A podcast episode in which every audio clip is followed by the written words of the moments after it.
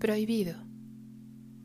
¿Cómo ocultar tanta felicidad en el pecho cuando quiero gritarla a los cuatro vientos? ¿Cómo no escribir tu nombre junto al mío cuando lo único que deseo es tomar tu mano y que caminemos entre nubes por las calles?